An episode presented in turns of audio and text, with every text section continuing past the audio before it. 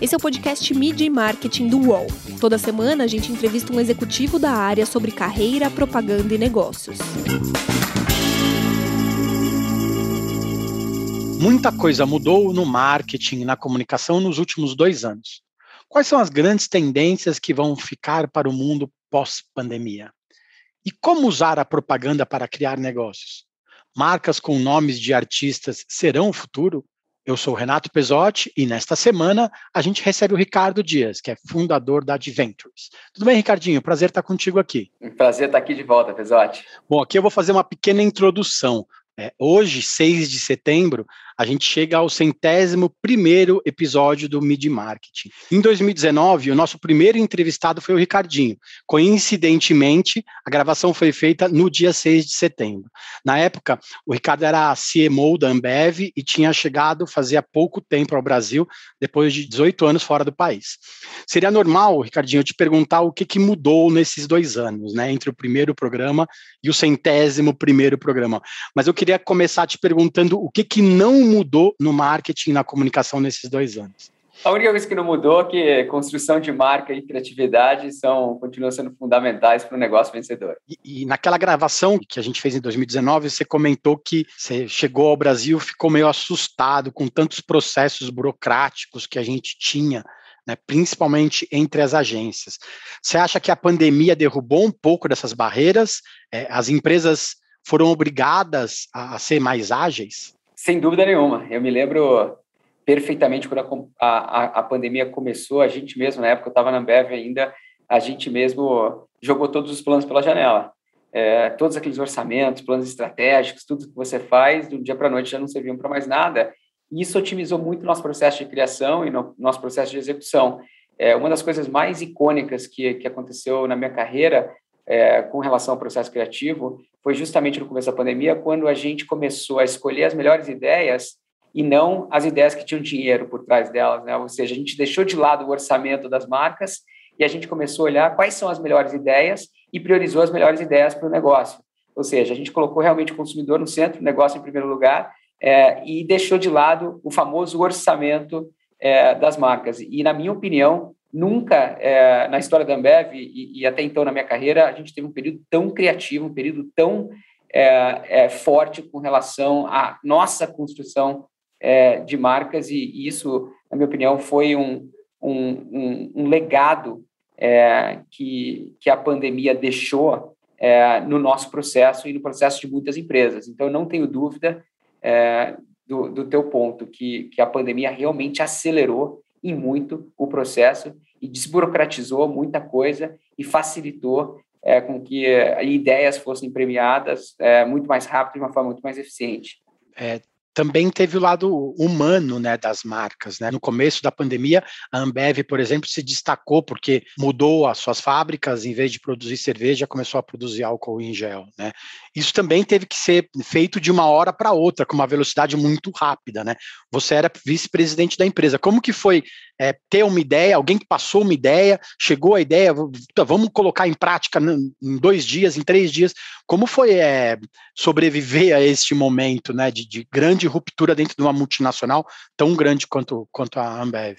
Bom, hoje, em setembro de 2021, muito do que a gente vai falar aqui é, é, é algo que, que, faz parte de nossas vidas já, já quase, né, quase dois anos, um ano e meio pelo menos, certamente, e, e, e é talvez mais fácil é, você olhar para trás hoje, né, ser o técnico da segunda-feira, é, e, e, julgar algumas das coisas que foram feitas. Mas a verdade é que em março de 2020, ninguém tinha um manual, ninguém, ninguém tinha é, é, esse, esse, esse playbook de como fazer é, marketing ou como tocar o teu negócio é, numa pandemia. As pessoas estavam preocupadas, em primeiro lugar, em se manter vivas, é, seja né, na, na, na, pessoa física ou na pessoa jurídica.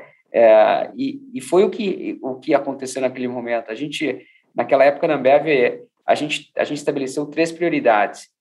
em primeiro lugar, proteger os funcionários e as funcionárias da Ambev. Em segundo lugar, proteger o ecossistema.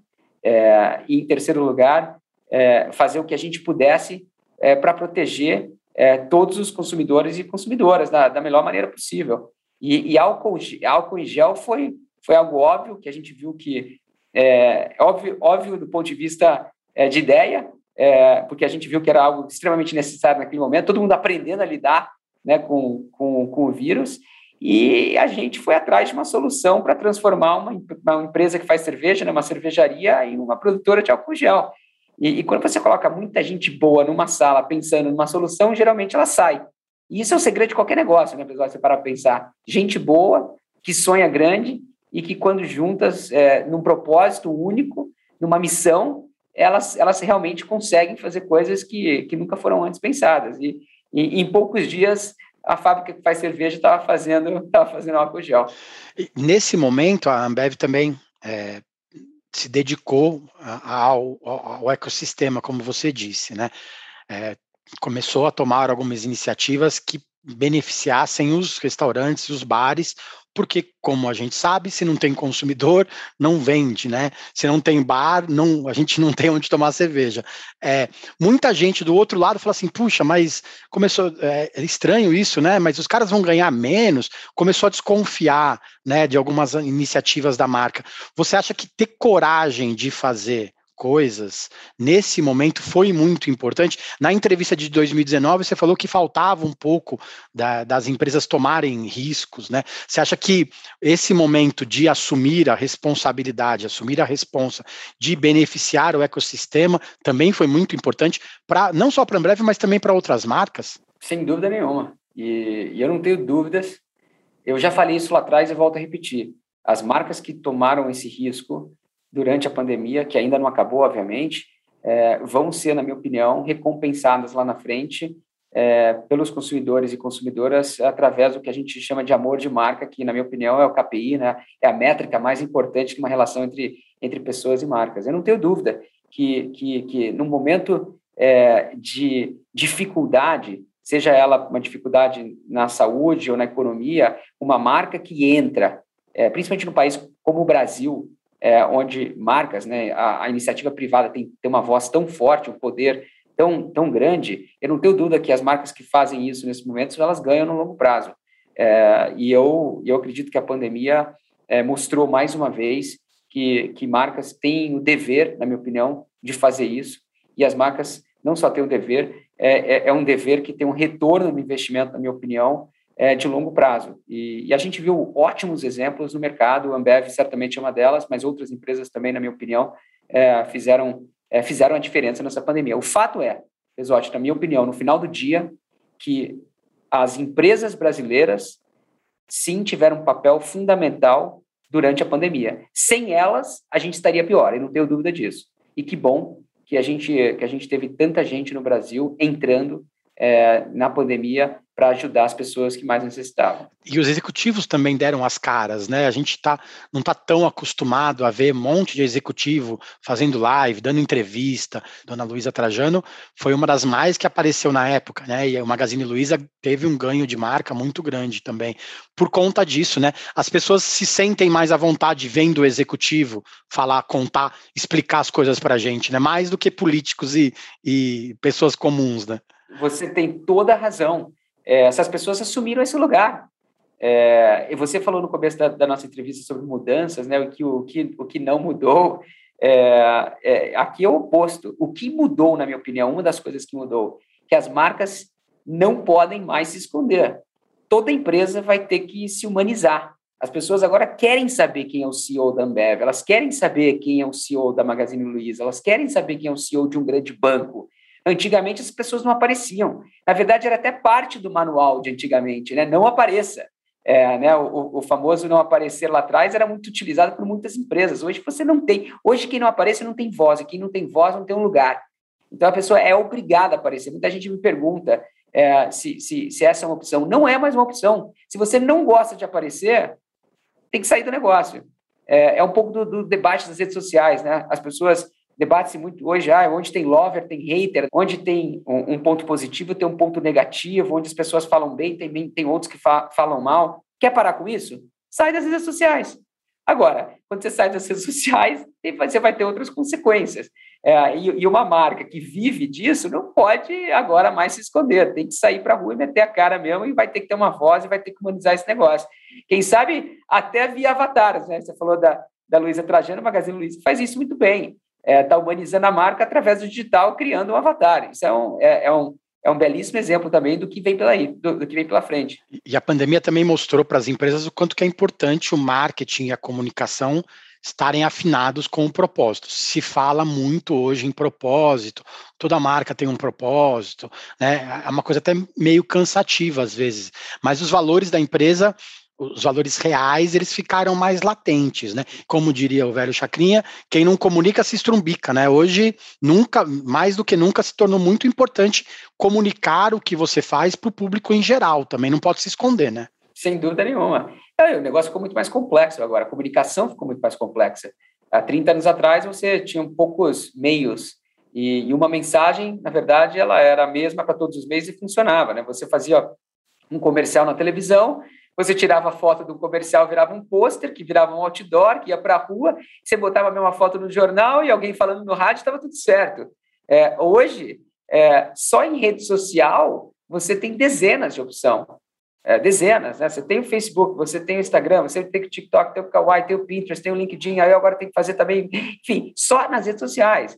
É, e aí você tem conteúdos em vídeo, aí você tem conteúdos em voz, Aí você tem inteligência artificial, tem virtual reality, né, realidade virtual, enfim, a, quantidade de e-mails hoje aumentou muito, está muito mais fragmentado e, e, e, e, por consequência, ficou muito mais complexo você se comunicar com as pessoas, sem dúvida nenhuma. A gente falou um pouco de coragem, né?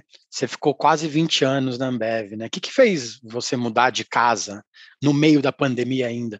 Como que você resolveu ir para o porque a gente pode considerar outro lado do balcão, né? Hoje você ajuda empresas a trabalharem a comunicação. O que, que deu esse estalo no meio da pandemia? O que, que fez você migrar de lado? Você já respondeu a, a, a pergunta. O que, que deu esse estalo no meio da pandemia? Na verdade, o estalo foi a pandemia. eu, em primeiro lugar, eu tenho um carinho enorme pela Ambev, pelas pessoas, tudo que eu tenho eu devo a essa companhia que me ensinou tudo que eu sei. E, e eu, a boa notícia é que é, não foi é, diferentemente de, de outras pessoas que, que acabam saindo de uma empresa porque elas estão frustradas, eu não estava frustrado, pelo contrário, eu estava empolgado com o futuro, porque você, você falou uma coisa anteriormente, é, que, que, que eu falei lá atrás, que quando eu cheguei no Brasil, eu achei que estava tudo muito burocratizado, muitos processos, só que teve uma coisa que aconteceu na minha chegada que fez é, com que eu tomasse essa decisão, que foi o talento criativo no Brasil. Eu morei em seis países, trabalhei em todos os lugares do mundo, literalmente nos quatro cantos, né, dos Estados Unidos, a China, a Europa e América do Sul, obviamente, aqui no Brasil. E quando eu cheguei no Brasil, eu, eu, eu me deparei com um país é, onde o talento criativo era, sem dúvida nenhuma, o melhor do mundo. É como se, se isso aqui fosse é, é, é, basquete, eu tivesse chegado na NBA. Se isso aqui fosse futebol, eu tivesse chegado na Champions League. E, e, e, quando eu cheguei no Brasil, eu falei, cara, como tem gente boa nesse país, nesse, nesse negócio de comunicação, criatividade, marketing. E eu sempre pensei nisso. Eu falei assim, pô, eu, se, se gente é o segredo de um negócio, eu, em algum momento, eu quero usar essas pessoas para criar um negócio. E aí veio a pandemia. E a pandemia, na verdade, acelerou é, esse processo porque eu vi que era hora de mudar, porque o mundo estava mudando. E eu falei, pô, não existe hora melhor para ir para o ataque, né, para ir para frente, enquanto está todo mundo parado. Então eu falei assim, eu vou me aproveitar desse momento para realmente tomar um risco que parece um pouco contraproducente, né? Porque você fala, caramba, mas você vai sair de um emprego de 20 anos, salário, alto executivo, benefícios. Você está você tá falando sério que você vai empreender agora no meio desse caos? E, e, é, e é, engraçado que para mim fazia todo sentido. Eu falava assim, cara, talvez é, é o momento, né? É, e, e, foi o que eu fiz. E hoje, olhando para trás, apesar de a gente não ter saído dessa pandemia, eu, eu não sei se eu acertei no que eu estou fazendo ainda, é muito cedo para falar, mas eu, eu tenho certeza que eu acertei no timing, porque nesses últimos nove meses que eu estou que eu empreendendo, é, eu vejo que tudo que está acontecendo no, no mundo é, pelo menos, se, se isso for um vento, me parece que o vento está soprando para o lado que eu estou indo. É, existe aquela máxima, o vento só ajuda para quem sabe onde vai. E eu, e eu acho que o vento e eu estamos caminhando juntos agora. Se tivesse esperando a pandemia passar, talvez você estivesse no mesmo lugar e talvez não tivesse tão feliz quanto era antes também, na verdade, né? Exatamente. No programa da semana passada, a gente entrevistou a Juliana Azevedo, que é presidente da PIG no Brasil, e ela comentou sobre como descobrir novas posições estando dentro de uma empresa há muito tempo, né? Ela tá há 25 anos dentro da, da P&G, né? E é legal você falar também um pouco sobre isso, sobre a, a coragem de mudar para fora e a coragem de mudar para dentro, né? Porque você passou pelos quatro cantos do mundo dentro da, da BMBF, veio para o Brasil no momento e falou assim, puxa, mas o que, que eu vou fazer lá, né? É, veio para o Brasil num, num, cargo novo para você dentro do país, e aí no meio desse período teve coragem de mudar, né? O que, você pode falar para as pessoas que hoje estão passando por esse problema, por esse desafio, né? De, puxa, vou esperar a pandemia passar, mas aí a pandemia não acaba, é, o que, que você pode deixar de ensinamento para essas pessoas? Você começou o, o, o bate-papo de hoje falando uma coisa que eu acredito muito. É, que, que daqui para frente, independentemente de pandemia, a vida vai ser um novo normal todo dia. É, é o normal, né? não existe essa, qual é o novo normal? É uma série de novos normais. É, o fato é que o mundo vai ficar cada vez mais instável, cada vez mais rápido, cada vez mais caótico é, porque as mudanças, a velocidade mudou. Agora, isso não quer dizer que seja ruim.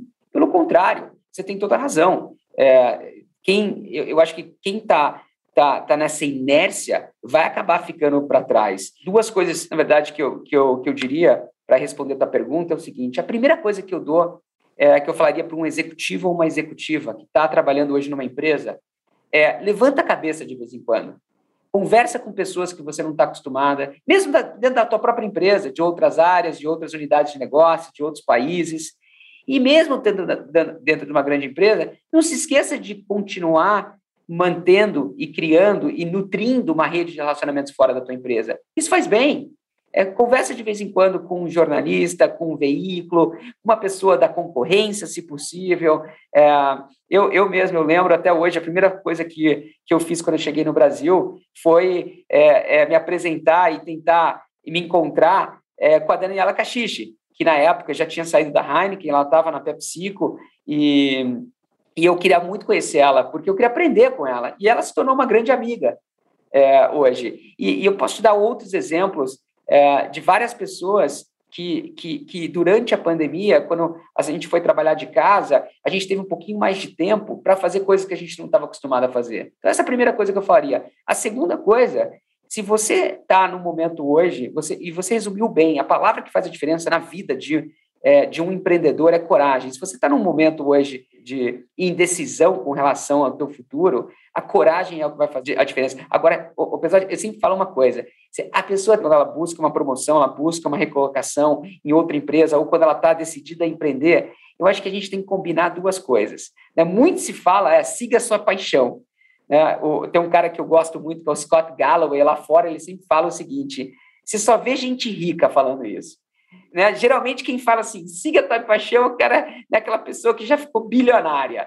E ele sempre fala o seguinte: você tem que sim seguir tua paixão, mas antes de seguir tua paixão, você tem que encontrar algo que seja bom. Então, em primeiro lugar, é siga teu talento.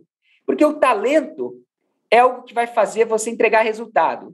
E aí, o que é paixão? Algo que te tira da cama. Então, essa combinação, pessoal, é muito importante. Eu sempre falo isso. Tem que combinar talento, em primeiro lugar, e depois paixão. Porque lembra, talento é o que te entrega resultado. E paixão é o que te, te tira da cama, que é super importante, porque tem muita gente talentosa, por exemplo, é, que não tem paixão por algo. Aí o que acontece? Seu talento fica dormindo, fica na cama. De manhã você não quer sair da cama. Né? E tem o oposto também. Tem muita gente que tem que tem vontade de sair da cama de manhã, né, que tem essa paixão, mas não tem o talento para fazer aquilo. Aí ela não vai entregar resultado. Né? De nada vale você querer ser um jogador de futebol, ter paixão por isso, se você não marca gol, se você não vai bem em campo, aí você não vai ganhar medalha, você não vai ganhar título. Então, de novo, respondendo a tua pergunta, eu resumiria da seguinte forma: encontre algo que você seja boa ou boa. Né? Talento em primeiro lugar. Depois que você achar esse talento, tenta é, unir talento com essa paixão. Porque, de novo, resultado e, e te tirar da cama, na minha opinião, é a combinação perfeita para uma carreira de sucesso.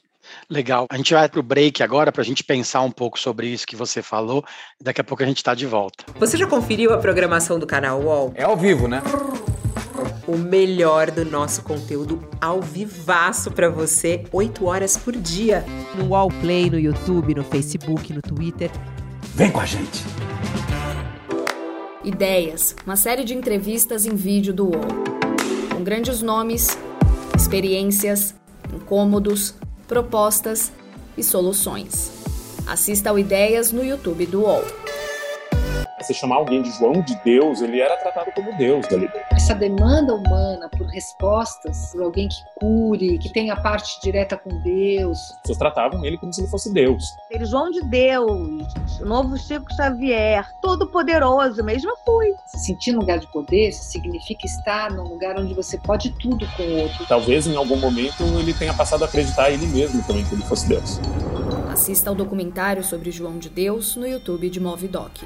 Voltamos é, nessa semana, que é o episódio 101 do programa Mid Marketing, a gente recebe o Ricardo Dias, que é fundador da Adventures. Falando da Adventures, eu queria que você falasse um pouco sobre a empresa, né? Ela não é uma agência, parece um grupo de comunicação, mas ela é um pouco mais do que isso, né? Conta pra gente qual o foco de trabalho de vocês hoje. Na verdade, a resposta à pergunta está no nome. O nome Adventures é a junção de duas palavras em inglês. Advertising, que é a famosa propaganda, e Ventures. O que é Ventures? Uma palavra que não tem uma tradução literal no português, para o português, mas é a criação de negócios. Então, o que a gente faz aqui? A gente cria negócio através da publicidade, através da propaganda. Como? Verticalizando a mídia e assim criando as famosas DNVBs em inglês. O que, que são DNVBs? Né? Essas Digital Native Vertical Brands. E aqui eu estou falando é, em português para exemplificar, né? seriam marcas digitais que são verticalizadas. Que quer dizer isso? Pessoal, é muito simples. Elas são marcas que se fazem na internet, a mídia está na internet e você vende direto para o consumidor ou para a consumidora. É, existem já milhares no Brasil e muitas mais ao redor do mundo. E, e, esse não é um conceito novo, não é um conceito que eu inventei, é, e não é um conceito. É, muita gente confunde também essas DNVBs, né, essas marcas nativas digitais, com marcas que são 100% digitais. É, não, a marca digital também pode ter presença física depois, é que ela, ela, ela nasce no digital, mas não quer dizer que ela é digital a vida inteira. É, então, isso também acontece, muita gente não entende isso, né? acha que uma marca digital só fica no digital, não, ela pode ter loja física, e aqui grande parte do nosso manual, a gente enxerga lá fora é, como o futuro da construção de marca, que é você pegar uma celebridade, você pegar um canal, você pegar alguém que tenha muita, muita atenção e usar aquilo ali como mídia. Porque no final do dia, Pesote, a grande moeda de troca entre marcas e consumidores e consumidoras é a atenção. E se você consegue, a partir dessa atenção, criar engajamento e monetizar essa atenção, você tem uma relação aí de construção de alguma coisa. E é o que a gente faz. Então, a gente quer pegar essas pessoas e lançar junto com elas algumas marcas. Bons exemplos ao redor do mundo. É, Kylie Jenner. Kylie Jenner é uma máquina. Começou né, com, é, com a linha de, de maquiagem dela, recentemente acabou de anunciar que vai lançar biquíni. É, recentemente também a gente viu a Rihanna entrando na lista da Forbes, de bilionários da Forbes, sendo que grande parte da fortuna dela foi feita através de marcas próprias que ela lançou, de maquiagem, de roupa também e afins, pouca coisa vindo da música. Acredito que a Anitta aqui no Brasil vai ser um grande exemplo, Gustavo Lima, eventualmente, enfim.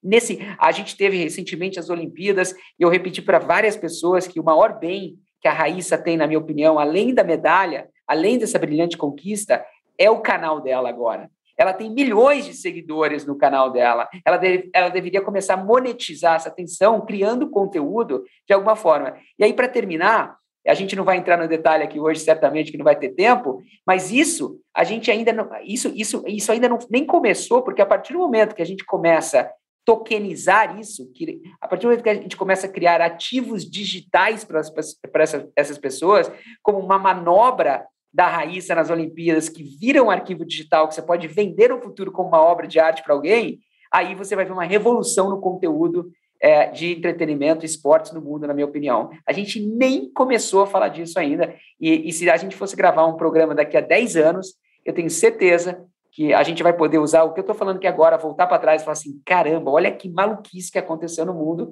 Você está comprando uma imagem do Gabriel Medina dando um aéreo nas Olimpíadas de Paris. Vai ser muito diferente. Você citou algumas celebridades, alguns artistas que antigamente lançariam produtos em cocriação com marcas. Cocriação também é uma coisa meio recente, mas talvez fosse esse o caminho dois, três anos atrás. Hoje a gente já vê por exemplo, a Anitta, que entra como sócia do Nubank, né? É uma maneira diferente de se posicionar. Não é O artista não empresta mais só o endosso. Né? Ele pega um ativo dele e entrega para a marca. E, em compensação, a marca cola no artista de forma que, que, que não tem mais como se descolar, né? É, algumas dessas empresas, na verdade, nem lançam produtos mais em parceria, né? Eles só colam a imagem e aí acabou, não tem como descolar mais, né? Então, vamos pegar a Anitta por, por um momento. Eu acho que a Anitta vai ser brilhante. E, e lembrando que aqui também, para você fazer isso acontecer, você tem que ter uma empresa como Adventures, você tem que ter um artista como a Anitta, mas você tem que ter uma parte muito importante dessa relação, que é quem está do lado do artista, para ajudar o artista a fazer isso. A Anitta, ela, ela, ela não pode estar em todas as reuniões, ela não pode estar em todas as discussões. No caso da Anitta, ela tem uma empresa chamada MAP do lado dela. A Anitta tem sorte de ter, de ter essa, essa turma do lado dela, porque eles realmente pensam diferente, por isso que, na minha opinião, eles vão liderar esse movimento aqui no Brasil. E a gente está aqui na outra ponta para construir a marca dela, por exemplo. Então, pega a Anitta. Eu comecei uma relação com a Anitta é, logo quando a gente se conheceu em 2019, trazendo ela para ser a nossa diretora criativa de, de Beats na época, e ela verticalizou a mídia dela para fazer propaganda. Então, o que aconteceu naquela época? A Skoll Beats, e, e agora virou só Beats, ela tinha na Anitta o seu canal de mídia. Então, ela pod poderia usar a Anitta para fazer a mídia dela, para fazer a propaganda dela. E isso deu muito resultado. Em contrapartida, a Anitta tinha uma participação nessas vendas. Olha só que interessante. Ela, ela começou a ganhar e ganhou mais do que ela ganharia num contrato publicitário tradicional fazendo isso. E ela foi uma excelente sócia. Versão 2.0. Recentemente, como você bem disse, ela vira board member, membro do conselho do Nubank, onde a remuneração dela vai ser é, em, em, o que a gente chama de equity, que é uma participação na empresa. Não é nem nas vendas mais, a participação societária. Você está tendo um pedaço. É, é como comprar uma ação. Ela está ganhando uma ação da empresa. E mais agora, olha só que interessante. Além de fazer a mídia, a propaganda dessa empresa, falando com toda a comunidade dela, de dezenas de milhões no, no, Brasil, dezenas de milhões de pessoas no Brasil e na América Latina e agora também na América do Norte, a gente está falando de, de quase 100 milhões de pessoas aí que provavelmente ela deve estar atingindo. Ela faz a mídia, faz a propaganda, mas também senta no conselho para representar o público. Porque geralmente um conselho, muita gente me pergunta, foi uma boa Anitta estar no conselho do Nubank? Eu achei que foi excelente. Eu acho que isso aí vai ser um marco, vai ser um divisor de águas. Muitas empresas vão fazer isso. Porque agora eles têm dentro do conselho da empresa uma empresa, uma pessoa que está representando muito dos consumidores da empresa.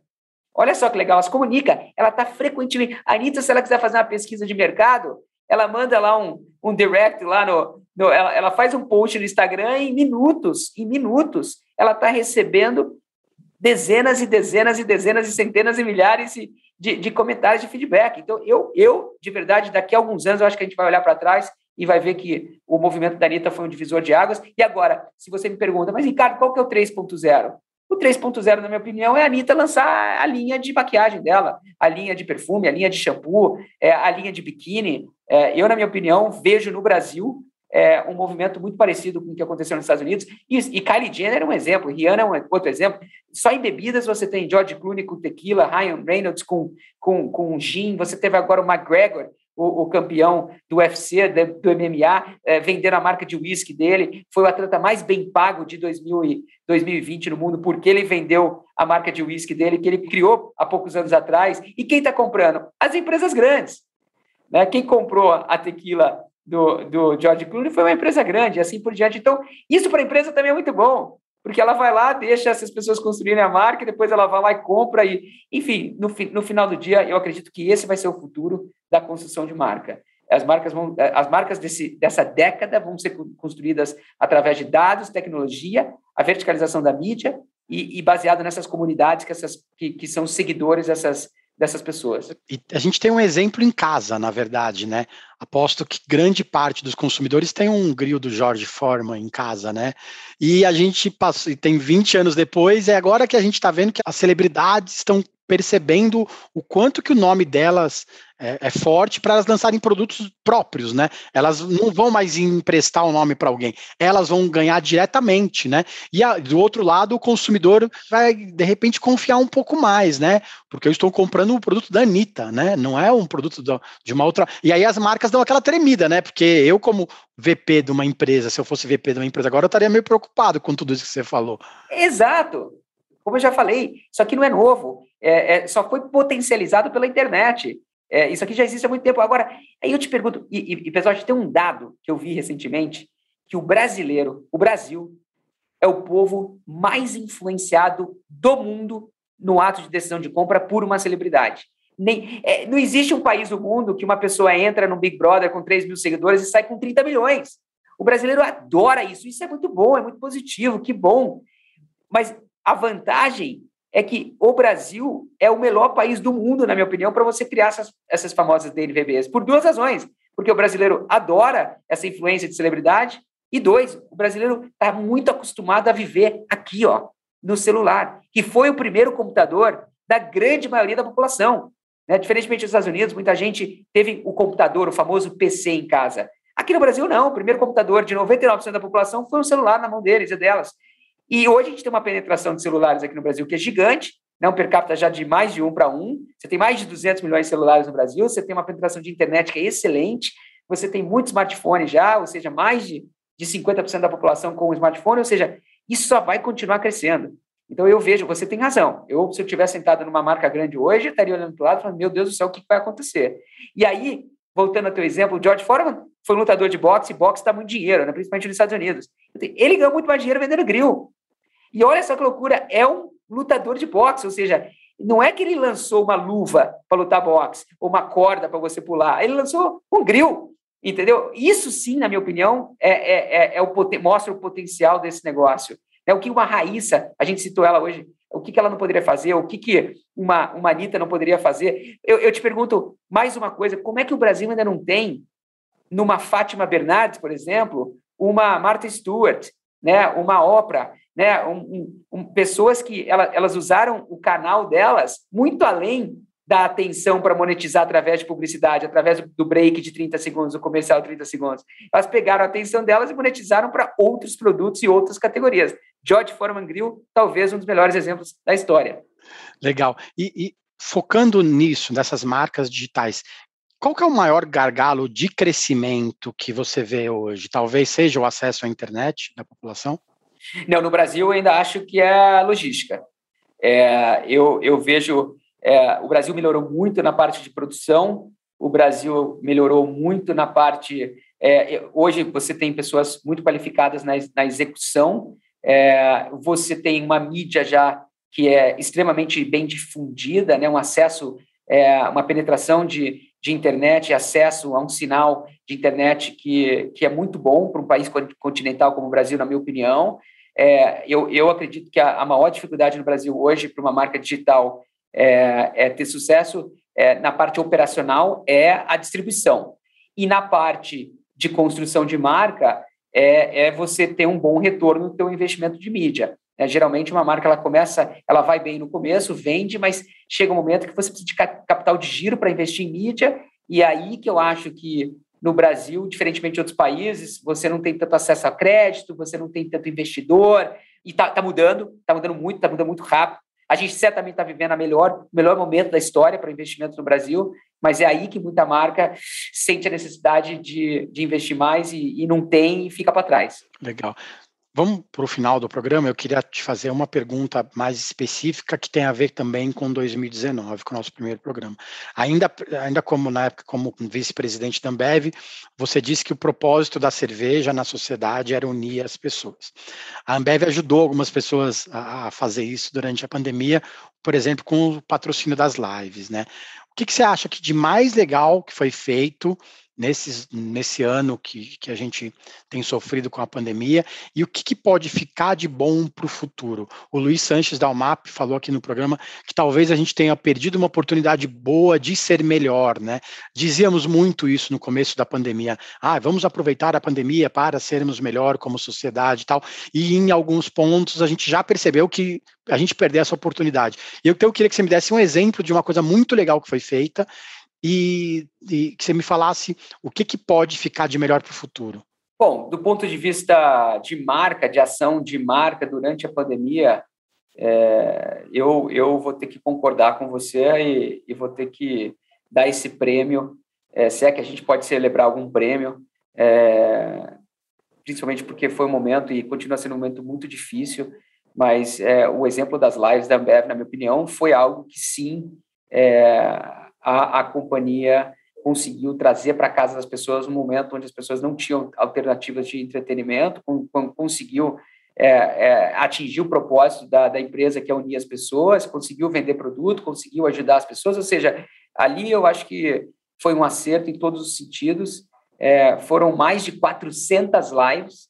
A gente começou a primeira live em março é, de 2020 com é, o Gustavo Lima, na época, inclusive. A gente tinha um patrocínio de um, de um, de um, de um show dele, que se chama Boteco do Gustavo Lima. Obviamente, isso não, não ia mais acontecer. A gente transferiu o Boteco do Gustavo Lima para casa dele e foi aí que, é, é, a, que o negócio de live começou a acontecer. O Brasil bateu quase todos os recordes do mundo né, de, no YouTube de, de acessos simultâneos. Outras empresas fizeram isso também, mas, na minha opinião, a Ambev realmente conseguiu, através do produto, através do propósito da empresa, entregar um negócio que, que na minha opinião, foi histórico e, e foi realmente, é, de novo, não existe motivos para a gente celebrar essa pandemia, mas do ponto de vista de ação de marca e ação de empresa, é, eu realmente acredito que essa foi uma ação belíssima que, que no final conseguiu unir né, o, o, que você falou, propósito com negócio e ajudar é, no momento que as pessoas necessitavam de alguma coisa dentro da casa delas,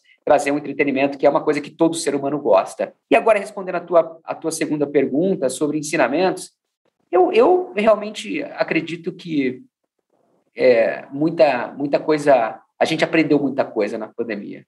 É, em primeiro lugar, a gente aprendeu como lidar com a pandemia. Por mais que é, houveram erros e acertos e, e, enfim, sem entrar na esfera política das decisões aqui, eu tenho certeza que quando houver uma próxima pandemia, possivelmente isso aqui vai ser uma coisa que o mundo vai ter que aprender a conviver é, daqui para frente. É, eu não tenho dúvida que, que as pessoas, as empresas, o governo está melhor preparado para responder. Eu não tenho dúvida. A gente vai olhar para trás, Pesote, e vai ver que a gente vai estar tá mais humano. Eu não tenho dúvida disso. Eu não tenho dúvida disso. O povo vai estar mais humano, as pessoas vão estar valorizando mais a vida, porque muitas foram perdidas, e aí que você percebe o valor. E, e as pessoas vão estar valorizando mais o encontro, né, e a união, é, a celebração, é, e muita coisa é, positiva é, foi criada nesse momento. É, a, a, inovação ela vem é, geralmente desse caos, e, e eu tenho certeza que, que, que lá na frente, daqui a 10 anos, é, muitas coisas que foram criadas durante a pandemia vão ser as coisas que, que vão estar tá fazendo a diferença no mundo. Então, eu, eu, eu sou um cara otimista por natureza. De novo, eu repito, não existe motivo para celebração. Mas, dado isso, é, o que, que a gente pode é, a gente pode ver daqui para frente? Eu tento ver o copo é, meio cheio e não meio vazio. É assim que eu vivo minha vida e eu tendo a ser otimista por natureza. É, eu, eu, eu realmente estou empolgado com o futuro e estou apostando tudo no Brasil. Legal, Ricardinho, obrigado. Com 20 anos de Ambev, tem que ver mais o copo mais cheio do que vazio mesmo, também não tem jeito, né? obrigado pelo tempo, foi sensacional e boa sorte nesse novo modelo de negócios para o marketing e também o, o novo modelo de consumidor que a gente tem daqui para frente, né? Eu que agradeço a oportunidade, é sempre um prazer estar com você. Eu sou um grande fã. Eu que agradeço por todo esse tempo, dois anos junto com a gente. Para quem curtiu, a gente tem 100 episódios para vocês. Muito conteúdo bacana para quem quiser se inspirar e saber mais sobre propaganda, publicidade, comunicação e marketing. As entrevistas também são exibidas em vídeo na íntegra na programação do canal UOL. Toda segunda-feira tem um programa novo para vocês. Corre lá Valeu, gente. Obrigado. Semana que vem tem mais. Os podcasts do UOL estão disponíveis em todas as plataformas. Você pode ver uma lista com esses programas em wall.com.br/podcasts. Mídia e Marketing tem apresentação e reportagem de Renato Pesotti, captação de áudio de João Pedro Pinheiro e coordenação de Armando Pereira e Juliana Carpanês.